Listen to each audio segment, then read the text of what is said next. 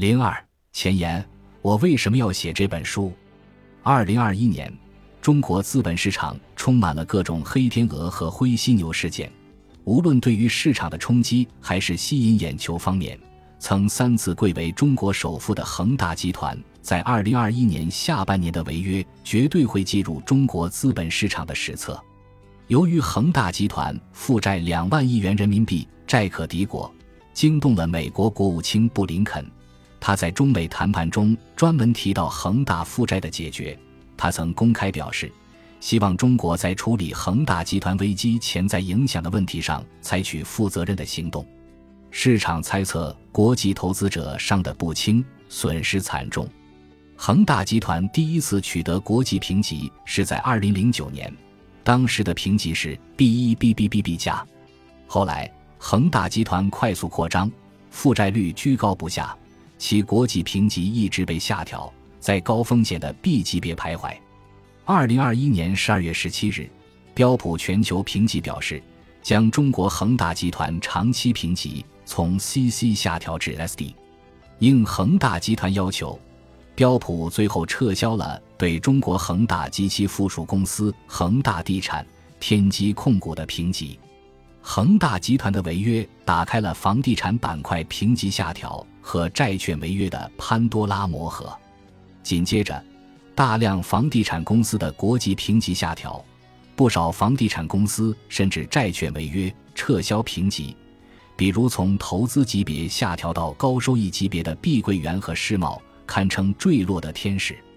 更有三十多家房地产公司离开了债券市场。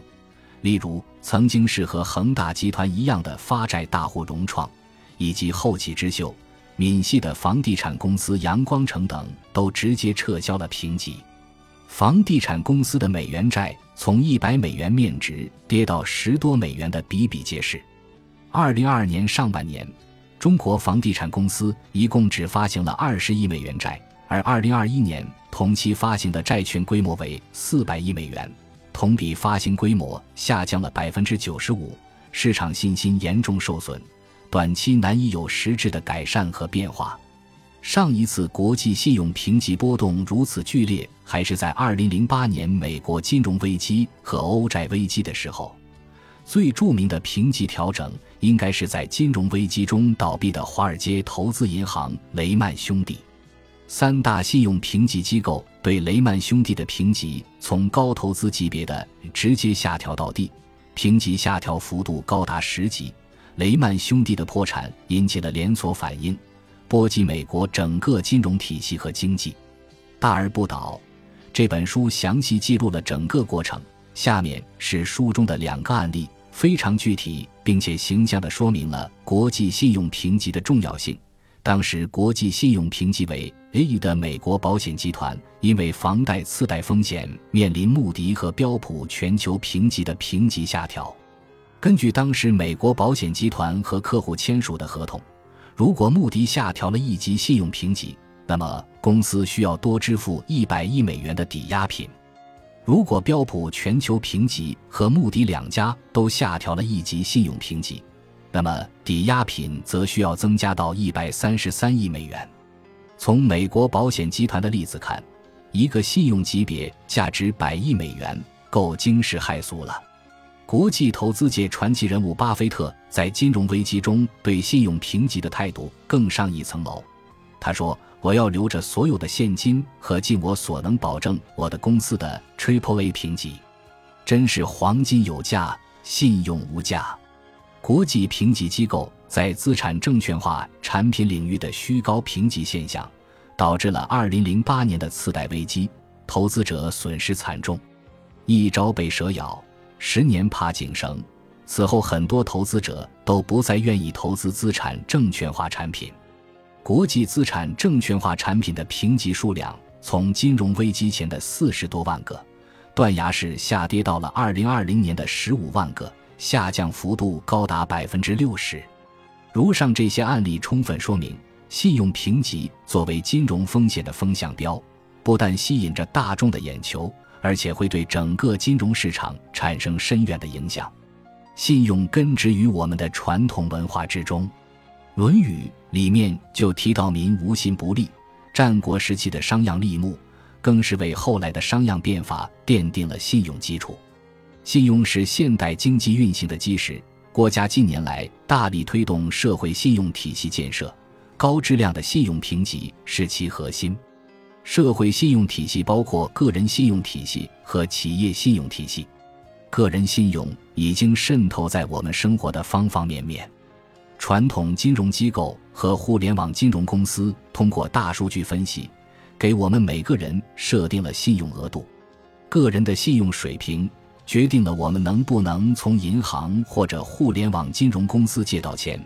能借到多少钱，以及借款成本是多少。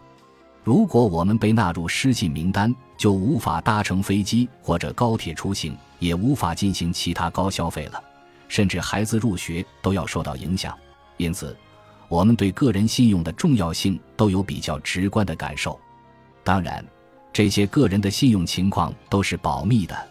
只有当事人和借贷的金融机构知道。在资本市场上，发行人的信用评级则必须公开。因为信用评级已经成为资本市场的基础设施，决定了发行人能否在债券资本市场融到资以及融资成本的高低。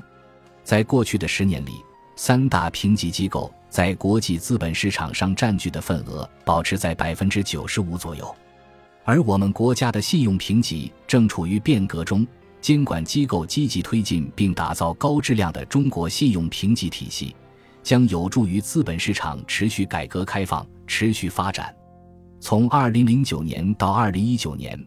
我在标普全球评级工作了十年。作为中国国际评级第一批从业人员，亲身经历了国际信用评级伴随中资美元债市场的兴起而高速发展、整合和格局重组，在中国高速发展的黄金十年。